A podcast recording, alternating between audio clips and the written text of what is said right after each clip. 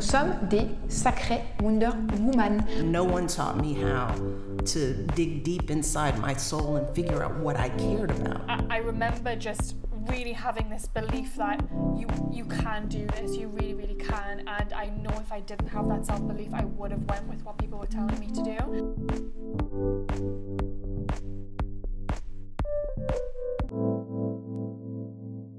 Hello, bienvenue dans un nouvel épisode de Let Women Talk About Entrepreneurship, le podcast qui te partage mes discussions avec des jeunes femmes entrepreneurs afin de t'inspirer et de te donner les outils pour te lancer dans tes propres projets. N'hésite pas à me laisser un commentaire, me laisser 5 étoiles ou même à m'envoyer un message pour me donner ton avis sur Instagram ou sur LinkedIn. C'est vraiment la meilleure récompense pour le travail fourni en backstage. Alors aujourd'hui, on se retrouve avec Alban, une Française établie à Montréal depuis 7 ans. Elle a lancé le projet Azan avec son associé Ariane il y a quelques mois. Azan, c'est une plateforme, mais surtout une communauté qui met en avant des créateurs locaux avec une qualité assurée et des bijoux créés de toutes pièces tout a commencé quand Alban a décidé de contacter Ariane pour lancer un projet à deux. Le projet à la base était de créer et de commercialiser leurs propres bijoux, mais il a finalement pivoté lorsqu'elles ont pris conscience du réel besoin qu'avait la communauté créative et créatrice de bijoux sur la scène locale. Alban te livre avec un grand recul la différence entre partir une entreprise seule et conforter ainsi qu'échanger tes idées avec une associée. Elle parle également du fonctionnement du crowdfunding qui est un moyen vraiment intéressant de financer sa boîte et de se lancer. Euh, donc je te laisse découvrir ça par toi-même. Petit aparté, mon MacBook a décidé de créer une surchauffe pendant l'enregistrement. Donc il y a peut-être un petit grésillement en arrière, mais rien de bien grave. Donc euh, ne m'en tiens pas rigueur et je te laisse tout de suite avec notre conversation. Hello Alban, merci beaucoup d'être avec moi aujourd'hui pour euh, nous parler de tes expériences, de tes projets, de ta vie. Euh, est-ce que tu peux commencer par te présenter pour les personnes qui ne te connaissent pas? Oui, merci beaucoup pour l'invitation d'abord. Euh, donc moi c'est Alban, je suis une Française à Montréal depuis 7 ans et euh, j'ai lancé le projet Azan il y a quelques mois, mais ça fait un peu plus d'un an que je travaille sur le projet. on est à deux là-dessus avec Ariane. On est deux femmes entrepreneurs sur le projet Azan. Euh, et, voilà. ok. Ben, on va commencer par une petite question que j'adore poser à tout le monde parce que tout le monde a des réponses super différentes. Ça varie à chaque fois. Euh, avec du recul aujourd'hui, est-ce que tu penses que tu es né entrepreneur et tu as toujours été prédestiné à devenir entrepreneur? Ou est-ce que c'est une série de petits événements, que tu peux nous raconter d'ailleurs, qui t'ont euh, poussé à te lancer en entrepreneuriat? Pense pas être née entrepreneur. Je pense que c'est vraiment une série d'événements dans ma vie qui m'ont mené à ça et euh, probablement beaucoup de hasard. Euh, en fait, euh, mon père est entrepreneur, ma sœur est devenue entrepreneur aussi il y a environ deux ans.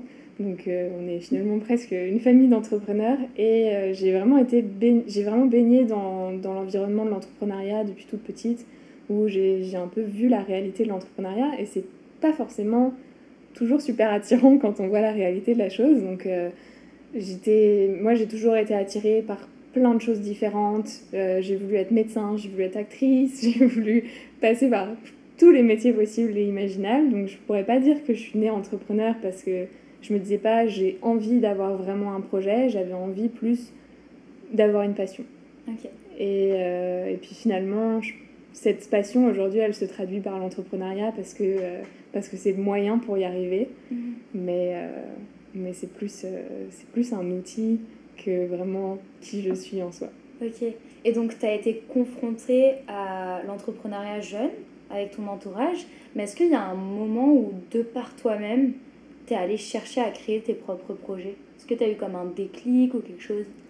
Euh, Il y a d'abord eu ma, mon année de spécialisation à HEC qui était donc l'entrepreneuriat. Donc ça a été le premier projet sur lequel j'ai travaillé, mhm.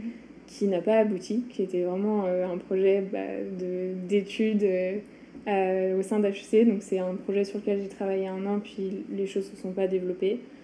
Euh, ça m'a donné quand même le premier, un premier goût d'entrepreneuriat, de, de, savoir bah, tout, tout, ce que ça implique, comment préparer un projet, comment savoir si son idée est bonne, qu'est-ce qu'il faut savoir faire. Et puis ça, ça m'a vachement stimulée de me dire, je peux toucher à la comptabilité, je peux toucher au marketing, à la communication, et puis j'ai pas besoin de, de me dire je suis enfermée dans un métier pour toujours. Et ça, c'était vraiment quelque chose que je voulais à tout prix éviter. Et me dire je peux encore être, être stimulée et, et toujours apprendre en fait. Et c'est vraiment, je pense, ça qui m'a qui m'a attirée dans l'entrepreneuriat, c'est de me dire il faut être tellement de choses à la fois quand on est entrepreneur qu'il n'y a que des opportunités d'apprendre. Mm.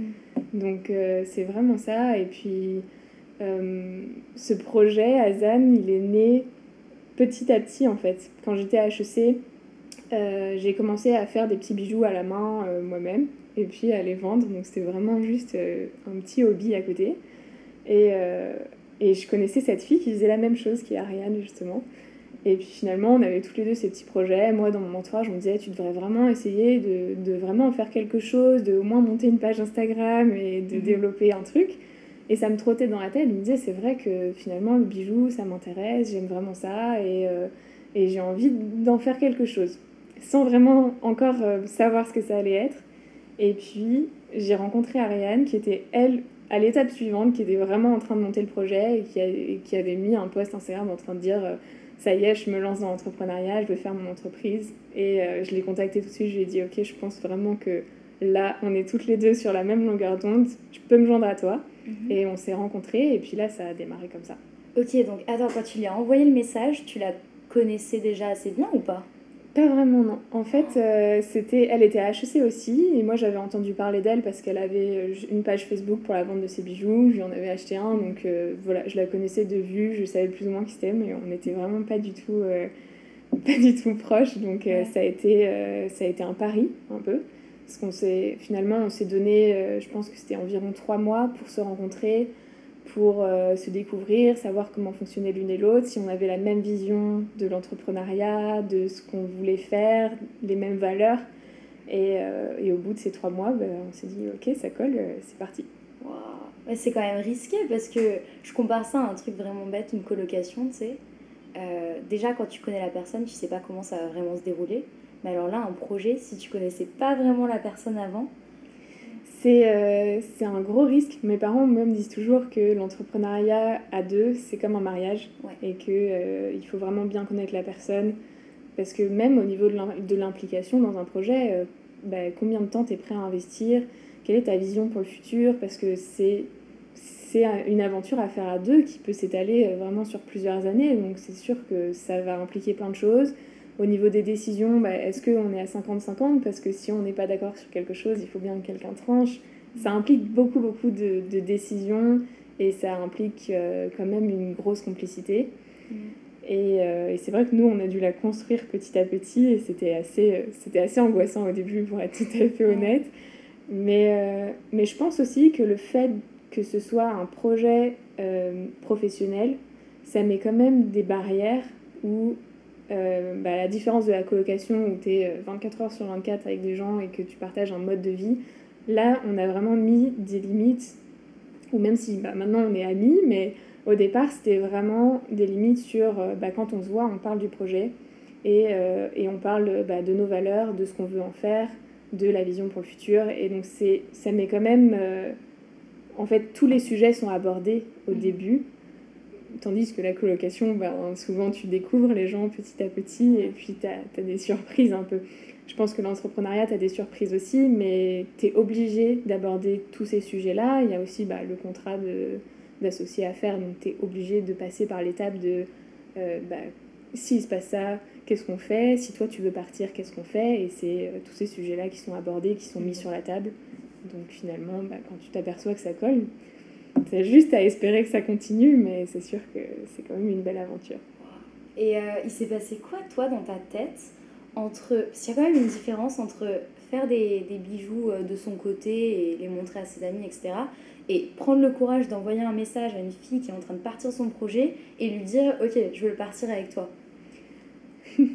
euh, Ouais, en fait, je pense que ça faisait vraiment longtemps que j'étais en train de, de mûrir euh, ça dans ma tête. en fait, j'avais l'envie de développer quelque chose, mais pas le courage de le faire toute seule parce que s'il y a bien quelque chose que m'a appris l'année d'entrepreneuriat à HEC, c'est que je voulais vraiment pas faire un projet toute seule. Pourquoi? Hum, je pense bah, il y a l'aspect de confiance en soi, de se dire bah, quand, quand je suis seule sur un projet, est-ce que j'avais suffisamment de recul pour me dire il y a le projet et il y a moi? Parce que souvent je trouve que le projet ça va avec toi, puis si tu échoues, c'est que toi. Et si tu réussis, c'est que toi aussi, mais il y a, y a, je trouve que c'est plus difficile quand il y a vraiment que toi et ta vision d'arriver à prendre le recul nécessaire pour te dire ok, ben, ça c'est ce que je pense, mais comment, comment me remettre en question? Comment réussir à confronter mes, mes idées mes valeurs à, à, d'autres choses? Alors que quand tu es à deux, surtout que nous on est assez différentes avec Ariane, on arrive vraiment à, à confronter nos idées, à dire ça, ça, rebondit en fait. Donc il y a beaucoup d'échanges. VS quand tu es seul, ben, il y a, y a toi, il y a les questions, bon, tu as, ton entourage, mais tu vis vraiment l'expérience tout seul. Ouais. Et, euh, puis, il y a toujours des moments où tu es down, où tu te dis, ben, est-ce que ça vaut le coup? C'est beaucoup de temps investi. C'est... Il y a toujours des moments où on se dit, euh, est-ce que, est que j'ai vraiment le courage d'aller jusqu'au bout? Et puis, c'est là qu'être à deux, ça fait tout son sens parce qu'il y en a toujours une pour, euh, pour accompagner l'autre et dire, on va y arriver, c'est bon. Et c'est, vraiment une dynamique qui me plaît beaucoup. Mm-hmm. Ouais, moralement, ça doit être vraiment, vraiment plus simple. Ouais, ouais, que vraiment. tout seul, même si c'est jamais simple. Mais... Bah, c'est ça, en fait, c'est une dynamique vraiment différente parce que aussi, tu, tu dépends quand même de l'autre pour certaines choses, donc euh, tu, tu peux pas te dire, ok, euh, je me prends une semaine de vacances, je fais rien pendant une semaine parce que là, il se passe telle, telle chose et j'ai envie de m'arrêter. Non, tu dois prévenir l'autre, dire, écoute, j'aimerais bien prendre cette semaine, est-ce que ça va, comment on s'organise pour que ça fonctionne, pour que tu sois pas seul, complètement surmené pendant que je suis pas là? Donc c'est une organisation, c'est sûr, mais moi je trouve que ça vaut totalement le coup d'avoir ce soutien moral, d'avoir euh, genre, pour moi ça a emmené le, projet tellement plus loin que si j'avais été seule, ce serait, ce serait sûrement devenu une page Instagram et je serais en train de faire mes petits bijoux à la main et j'aurais une page Instagram et ce serait arrêté là, alors qu'aujourd'hui je suis en train de, de partir une vraie entreprise. Ouais. c'est un peu bizarre de dire une vraie entreprise, mais c'est ça, euh, vraiment un projet concret qui, qui, je l'espère, va partir euh, loin. Mais comment vous avez réussi à garder cette motivation, cette vision et tout?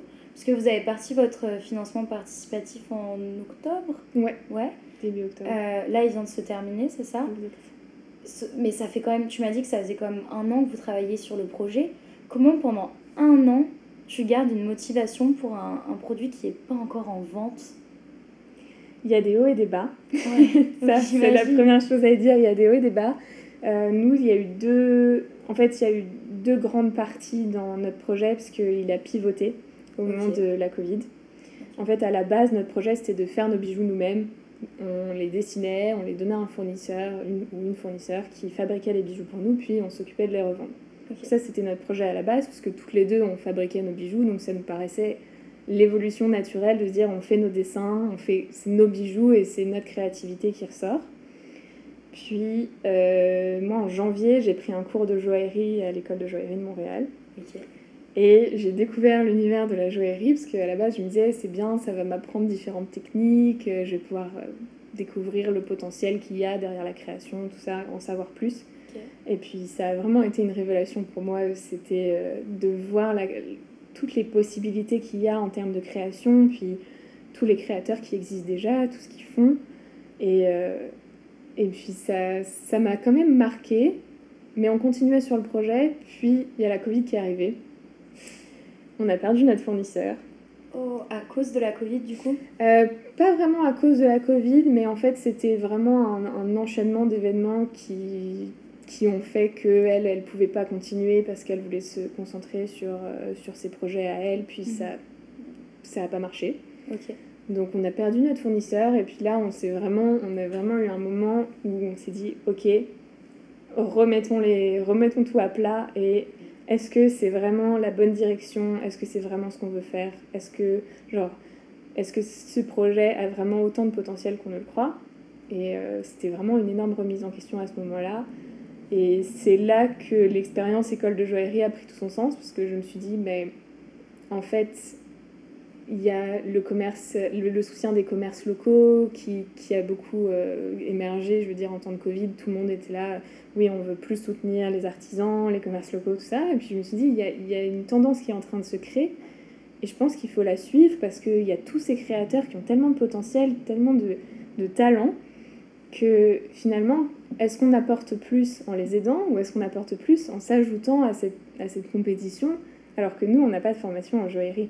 Et, euh, et puis c'est ça, c'était devenu une évidence que bah, nous, notre formation et nos forces, c'était le business, c'était euh, le marketing, la communication, et euh, que la joaillerie, c'était quelque chose qui nous, qui nous plaît, mais c'est plus qu'on veut graviter autour de cet univers plutôt que créer des bijoux que des joailleries sont déjà que des joailliers sont déjà en train de créer.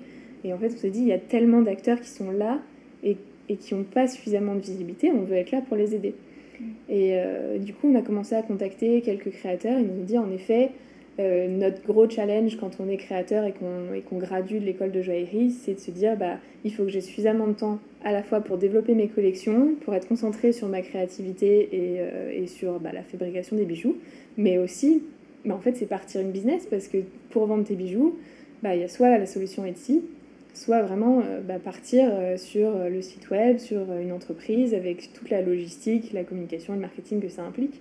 Et c'est difficile surtout pour des gens qui sont vraiment créatifs à la base, qui n'ont pas forcément cette fibre euh, commerciale, ben, il y en a plein en fait que ça tente pas. Ouais. Et euh, ils finissent sur euh, Etsy, qui est l'une des solutions bah, les plus simples, mais euh, où tu fais face à énormément de concurrence et beaucoup de. où tes, tes produits sont un peu dilués dans un, dans un grand nuage de, nombreux produits, parce que c'est même pas seulement des, bijoux, c'est vraiment plein d'autres choses. Donc euh, après avoir parlé avec eux, on s'est dit ok, nous ce qu'on veut faire c'est euh, monter ce site web, donner de la visibilité à tous ces créateurs et ce sera que des bijoux, ça va être spécialisé dans le bijou et ça va être spécialisé dans la création locale. Ok. Et après, ben, voilà, l'idée qu'il y a derrière, c'est de se dire, bah, comme ce sont des créateurs locaux, on veut mettre en avant le fait qu'il y a de la qualité, mais aussi le fait que c'est pas de l'assemblage à la main, c'est vraiment de la joaillerie. Parce qu'il y a beaucoup d'entreprises aujourd'hui qui disent c'est fait à la main, mais en fait les pièces viennent de, de Chine ou d'ailleurs, sont assemblées à la main. Ouais. Et donc ça devient du fait main, mais nous, ce qu'on veut mettre en avant, c'est ces gens-là qui, qui créent de toutes pièces. C'est vraiment, ils prennent euh, une- un bout d'argent et ça en fait un bijou. Et c'est vraiment, moi, ça m'a tellement impressionné de voir que tu pars de rien, une matière première qui est juste du métal lisse. Tu as une plaque de métal, tu peux en faire une bague, euh, une, jolie bague en argent, tu peux faire euh, rajouter une pierre, tu peux euh, mettre mille et une matières.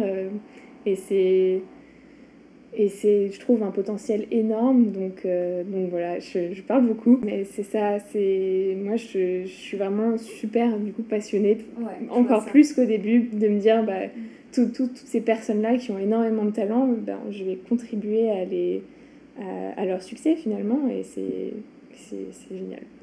C'est ça que je trouve très admirable dans ce que tu me dis. C'est que vous n'avez pas essayé de- d'imposer vos créations, mais vous essayez vraiment d'aider dans un uni- univers qui vous, qui vous attire, qui vous passionne. C'est vraiment cool. Ouais, ouais, ouais, c'était vraiment. euh, c'est c'est marrant parce qu'on n'y avait pas du tout pensé à la base et c'était. euh, genre, la, la logique des choses avait fait qu'on commençait à faire nos dessins, à chercher des inspirations. Puis. Assez rapidement, en fait, on est tombé dans. On se montrait nos dessins, je disais, Pff, c'est du déjà vu, j'ai l'impression qu'on n'apporte pas quelque chose de nouveau. Et, et petit à petit, en fait, on a été confronté à des problèmes qui nous ont fait qui nous ont fait, parce que même au-delà de, de la perte du fournisseur, on était confronté à des problèmes petit à petit où il manquait, il manquait une logique, il y avait, il y avait une dissonance quelque part. Et, euh, et puis, euh, bah, je suis vraiment trop contente d'avoir eu l'occasion d'aller à l'é- à l'école de joaillerie et de, de, de voir tout ça parce que il y a, il y a des créations qui sont vraiment où tu peux pas le penser. tu peux pas le penser quand tu viens d'une école de commerce et que tu n'es pas habitué à la création, euh, à moins d'avoir vraiment un don. Si t'as pas fait de formation en, en joaillerie, tu, tu connais pas ces techniques, tu peux pas, tu- ça peut pas sortir de ta tête comme ça. Donc euh, donc c'est ça, c'est vraiment, euh, je trouve, c'est aussi l'opportunité, le fait de tout rassembler sur un même site web, parce que les gens ont des goûts très différents. Parfois tu te dis, bah, moi je cherche un bijou simple et minimaliste, moi je cherche vraiment une grosse pierre. euh, enfin, et le fait d'avoir tous ces créateurs rassemblés ensemble, ça permet aussi bah, aux consommateurs de pouvoir avoir un site web où il y a euh, des styles très différents où tu peux te dire, ben, moi j'adore cette créatrice-là, puis du coup tu peux, tu peux aller directement la chercher et voir toutes ses créations, ou alors euh, vraiment partir euh, dans des univers complètement différents. Et je trouve que c'est ça, en fait, comparé à la marque que tu crées toi, ou c'est tes bijoux, où c'est vraiment un seul univers qui reste le même. Là, on a plein d'univers qui se mélangent ensemble. Nous, on essaie quand même de garder une cohérence parce qu'on veut, on veut quand même que ça corresponde à une certaine image de marque. Donc, euh, on rencontre les joailliers, on sélectionne les bijoux avec eux et on essaie de garder une unité quand même qui, qui est cohérente. Mhm. Mais, euh, mais c'est ça, moi j'adore l'idée de me dire, ben, ça c'est sorti de la tête de Marlène, c'est sorti de la tête de Véronique, et ça, met ça, ça crée des univers complètement différents qui sont, euh, qui sont super intéressants. Ouais. Mais c'est quoi du coup vos critères euh, pour choisir les personnes que vous allez afficher sur le site? Donc il faut qu'ils aient, euh, qu'ils créent les bijoux vraiment eux-mêmes, Ok. donc euh, pas d'assemblage, Mhm. c'est vraiment des personnes qui, qui, voilà, qui vont créer. Euh, Il y a l'aspect de qualité, donc on préfère se concentrer sur certains matériaux, donc euh, l'argent, l'or le- ou le vermeil, qui est euh, un plaquage, une, une couche d'or sur l'argent. Mais euh, on n'est pas trop sur les bijoux de fantaisie, donc on se concentre vraiment sur des bijoux d'une gamme entre, je dirais, euh, 50 et 150 dollars. Mhm. Euh, donc ça, ça fait partie des critères. Et, euh, et ben, après, nous, notre vision long terme, mais qui est, qui est pas complète aujourd'hui, c'est euh, l'aspect éco-responsable. Donc déjà, on a l'aspect local, qui est vraiment, ben, euh, on propose des créateurs montréalais à Montréal. Et, euh, et on essaie de, que le packaging soit éco-responsable. On essaie vraiment d'être dans une démarche d'amélioration continue où on se dit, ben, on veut aider nos créateurs à chercher par exemple des matériaux recyclés, plutôt que d'utiliser un diamant qui vient de je ne sais où, on va utiliser un diamant synthétique ou euh, voilà, essayer de trouver toutes les, toutes les nouvelles techniques, innovations, ressources possibles pour, euh, bah, pour aller vers euh, une neutralité carbone, ou pour, être, euh, voilà, pour essayer de se dire j'ai le minimum d'impact tout en, pro- tout en proposant des, des, des produits qui sont intéressants. Non, mais je pense que c'est vraiment énormément d'actualité en ce moment. Je pense que c'est plus vraiment possible de nos jours de partir une marque ou un projet qui est plus responsable. Ouais, complètement. En fait, euh, nous, c'était vraiment ça au centre du projet, c'était de se dire, euh, aujourd'hui, il y a beaucoup de mensonges, enfin, de mensonges, c'est peut-être un petit peu fort, mais il y a beaucoup de, mauvaises informations où, euh, en tant que consommateur, ça demande énormément d'efforts d'aller chercher et vérifier les sources. Si je vois sur un site fait main à Montréal, je vais faire confiance, je vais pas me dire ok j'ai des pièces qui viennent de Chine qui sont assemblées à Montréal et du coup on me dit fait à Montréal. Et ça nous vraiment ça nous a touché on s'est dit c'est pas possible on peut pas on peut pas faire ça. Et il faut il faut qu'on il faut que notre entreprise elle soit pas qu'elle soit pas comme ça. Il faut qu'on refuse ça. Il faut qu'on offre aux consommateurs une, tran- une transparence et une authenticité complète pour que ils se disent pas ah je me suis fait arnaquer ou euh, ah j'ai commandé ce bijou qui dit plaqué, euh, plaqué or, super qualité, fait à la main, et puis deux mois plus tard, euh, j'ai des traces sur les doigts, il est rouillé et euh, il est bon à acheter. Ouais. Et donc nous, on s'est dit, ben, il, faut qu'un- il faut que le prix soit juste, il faut que la qualité soit bonne, il faut que les bijoux durent dans le temps et que en fait, il n'y ait pas de déception. Je pense que c'est vraiment ça que nous, on n'a pas, on est une génération qui a plus envie de faire de compromis parce que il y a beaucoup de choses qui font peur, qui se passent euh, au niveau de l'environnement, au niveau bah, des multinationales où on se dit oh mon dieu c'est la catastrophe leurs décisions, qu'est-ce qu'ils font? Et, euh, et je pense que c'est ce genre de projet qu'on a envie de voir naître, qui sont euh, des initiatives de, bah, de cohérence par rapport aux ressources qu'on a, d'authenticité, de, vérité, où on se dit ben, euh, on, est, euh, on est une communauté tous ensemble et on crée une marque ensemble. Parce que c'est pas juste nous, notre projet et, euh, et notre succès, c'est plus on a envie d'offrir quelque chose aux gens, on a envie de soutenir cette communauté d'artistes qui n'ont pas nécessairement les ressources ou les compétences pour avoir de la visibilité. Et c'est juste les connecter entre eux sans, sans avoir un, un trop fort impact. Et Ouais. c'est euh, et c'est réussir, en fait, c'est avoir euh, ouais, une entreprise de la- dont on pourrait être fier. C'est Mm. c'est vraiment ça. Ouais, bah c'est les entreprises qui, qui sont acteurs, actrices de changement en ce moment. C'est vraiment les entreprises qui devraient encourager ce genre de choses. hein. Mm. Ouais.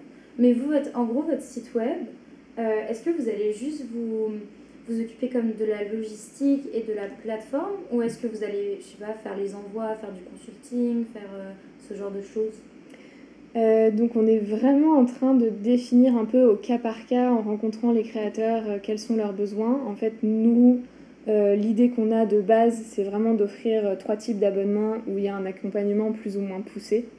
Donc, donc le premier, ben, c'est vraiment quand même toujours dans une démarche de se dire, euh, vous, vous vous concentrez sur vos créations, nous, on s'occupe de tout l'aspect commercial, de euh, visibilité, de vente, euh, de logistique, et vous, vous faites vos bijoux, vous les mettez dans la boîte, et, et, ça part, et après, vous touchez votre argent à la fin du mois, et vous êtes juste sur la création, et c'est tout.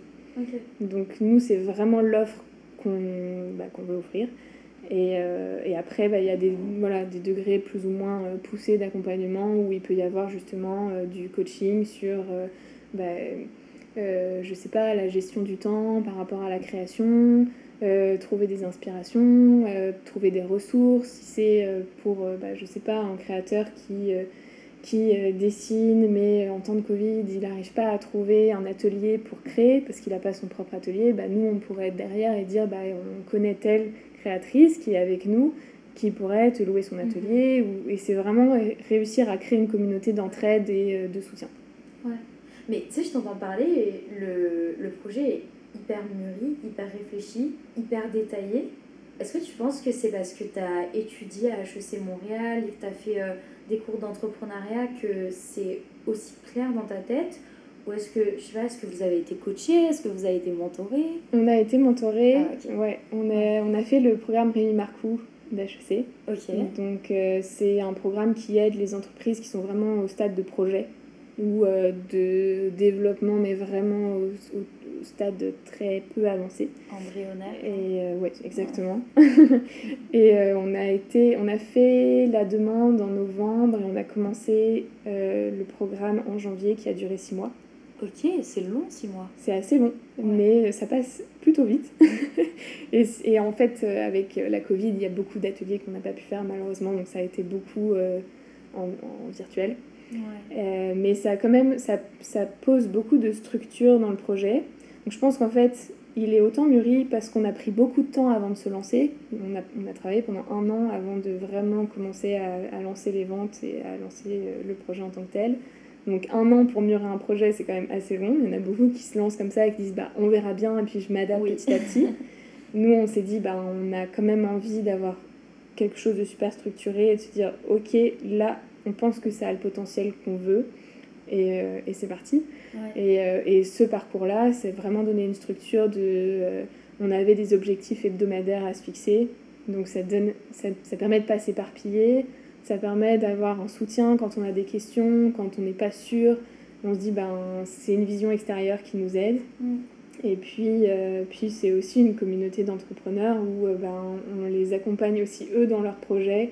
Parce qu'on parlait beaucoup entre nous à se donner des conseils, à dire bah, je pense que ça, tu devrais plutôt le faire comme ça.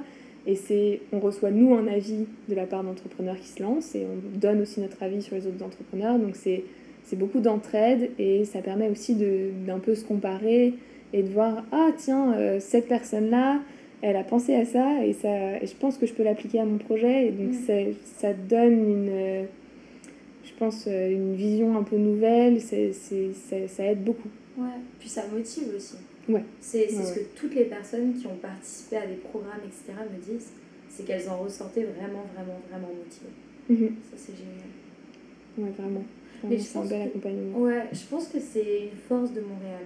Après, je sais pas parce que c'est vrai que j'ai pas été dans d'autres endroits euh, et je me suis pas intéressée à, au monde entrepreneurial dans d'autres endroits. Et c'est vrai qu'à Montréal, il y a beaucoup d'accompagnement. Il y a énormément d'accompagnement, je, je pense même financier. Mm. Après, bon, quand on n'est pas résident permanent, c'est un petit peu plus compliqué.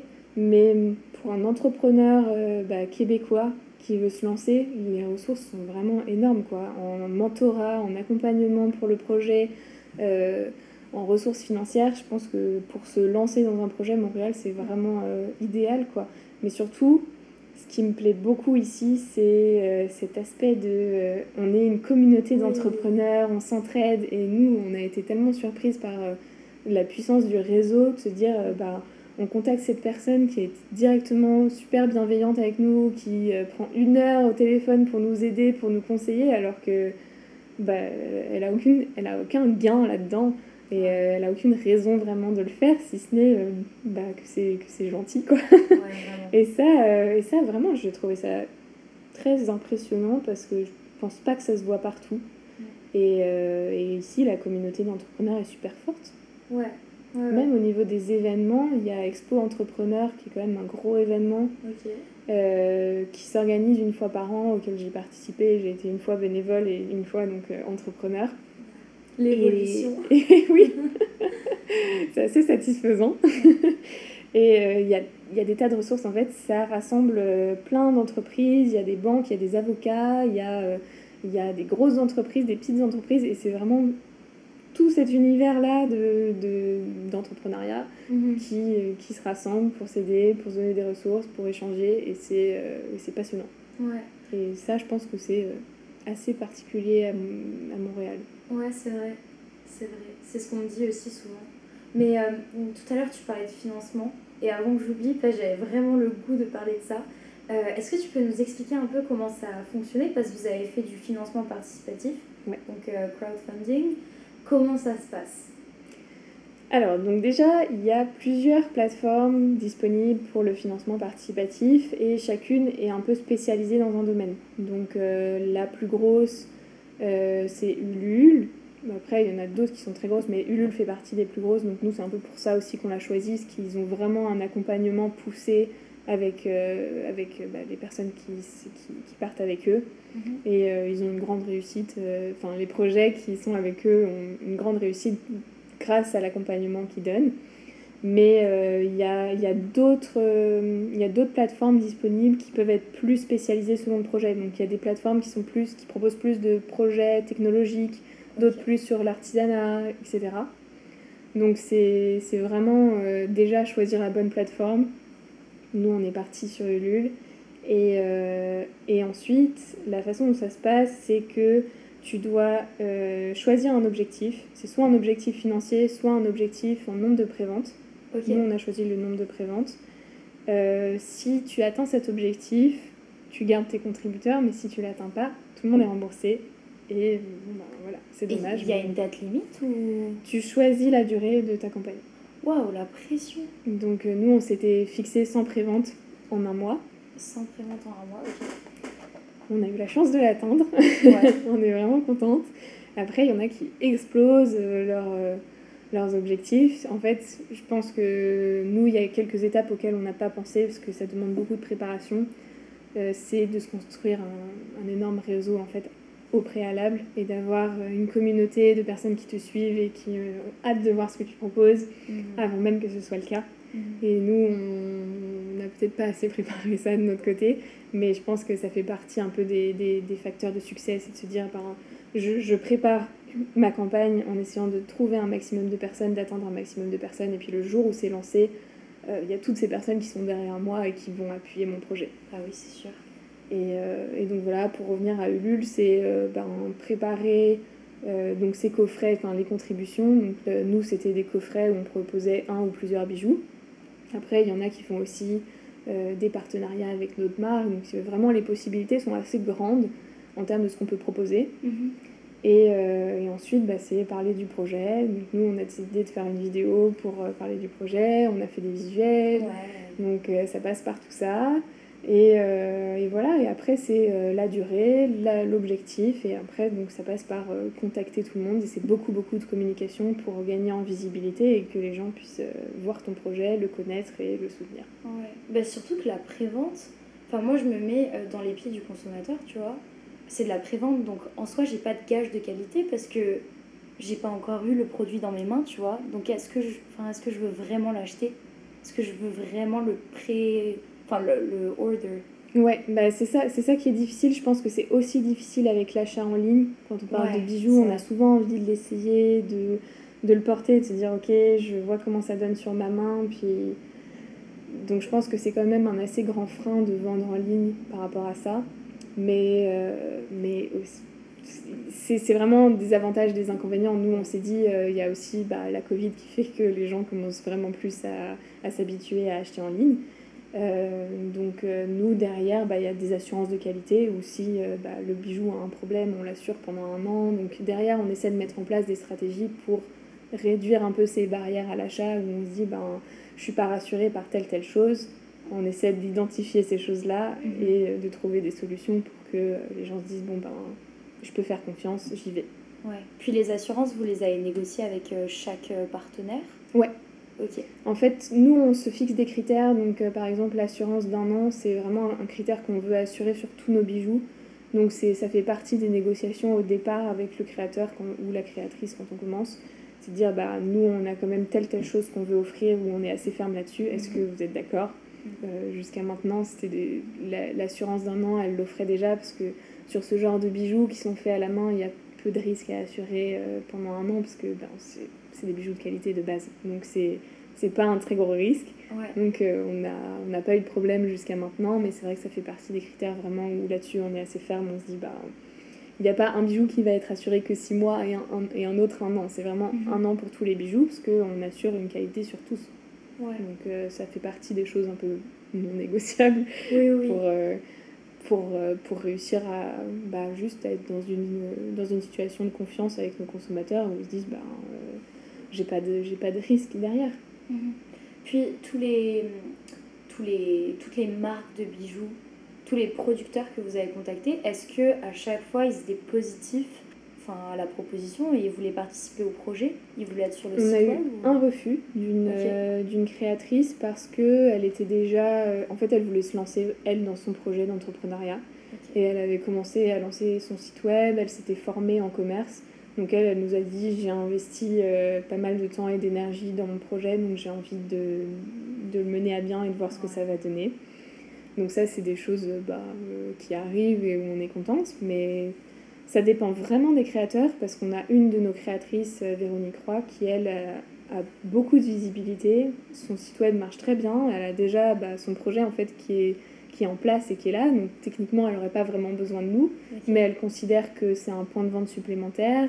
Euh, elle est alignée avec nos valeurs, elle est contente qu'on représente ses bijoux par rapport aux valeurs que nous on a et qu'on veut transmettre. Donc euh, pour elle, c'est une collaboration qui peut être fructueuse, donc elle nous a dit oui. Ok. Et, euh, et, voilà, et à côté, ça peut être des créateurs qui, eux, n'ont pas le temps, pas l'envie de faire leur site web, donc ils vont venir vers nous, mais ça, ça dépend vraiment des créateurs, où ils en sont dans, dans leur projet, dans leur vente et comment ils s'en sortent. Donc c'est ça. Et le site web, il sort quand? Il y a une date euh, fixe? On n'a pas encore fixé de oh. date. on est en train, il est en construction parce qu'on s'est dit on commence, euh, bah, on commence à faire le site web à partir du moment où on a atteint notre objectif. Pour nous, c'était vraiment, bah, euh, ça voulait dire ok, il y a de l'intérêt pour notre projet.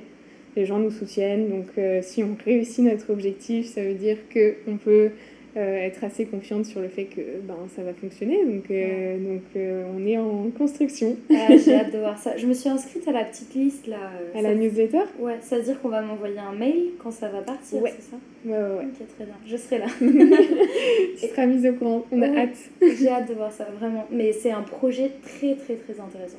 Genre, c'est vraiment très cool. Bah, merci. J'ai vraiment hâte de voir ça. Mais je vois le temps défiler, ça me, ça me panique. Euh, un petit mot de la fin. Qu'est-ce que tu donnerais comme conseil pour euh, une jeune femme, peut-être étudiante, mais genre jeune, euh, qui a envie d'entreprendre, qui a envie de mettre de son énergie dans un projet, de son temps dans un projet, qui est passionné, mais qui ose pas? Hum, Je pense qu'il y a plusieurs moyens de se rassurer, parce que moi je suis vraiment passée par là. Non, est-ce que j'ai les compétences Est-ce que je vais y arriver? Je pense que c'est vraiment une cascade de questions quand on commence à vouloir se lancer dans un projet. Euh, donc le meilleur conseil que je pourrais donner, c'est aller tester son idée. C'est aller pitcher son idée à des gens, c'est aller euh, en parler autour de soi et dire tiens, j'ai telle idée, est-ce que tu penses que ça a du potentiel? Et c'est, je pense, essayer d'en parler le plus possible et puis de voir les retours. Et puis en fait, euh, les gens en général sont assez bienveillants et sont surtout sincères. Parce que s'ils pensent que le projet n'a pas de potentiel, bon, ils vont pas te dire ton projet c'est nul, mais ils vont te dire, je pense que si tu pars plutôt dans cette direction, et ils donnent des conseils, je pense que les, les gens sont assez euh, ouverts en fait, et assez... Euh, je sais pas, euh, prêt à donner ce genre de conseils, prêt à aider. Et quand tu viens avec vraiment des bonnes intentions, que tu as de l'énergie, que tu as envie de monter quelque chose, ben, la meilleure réponse qu'on va donner, c'est vas-y, fonce, quoi. Et puis, s'il y a des choses à ajuster, tu ajustes.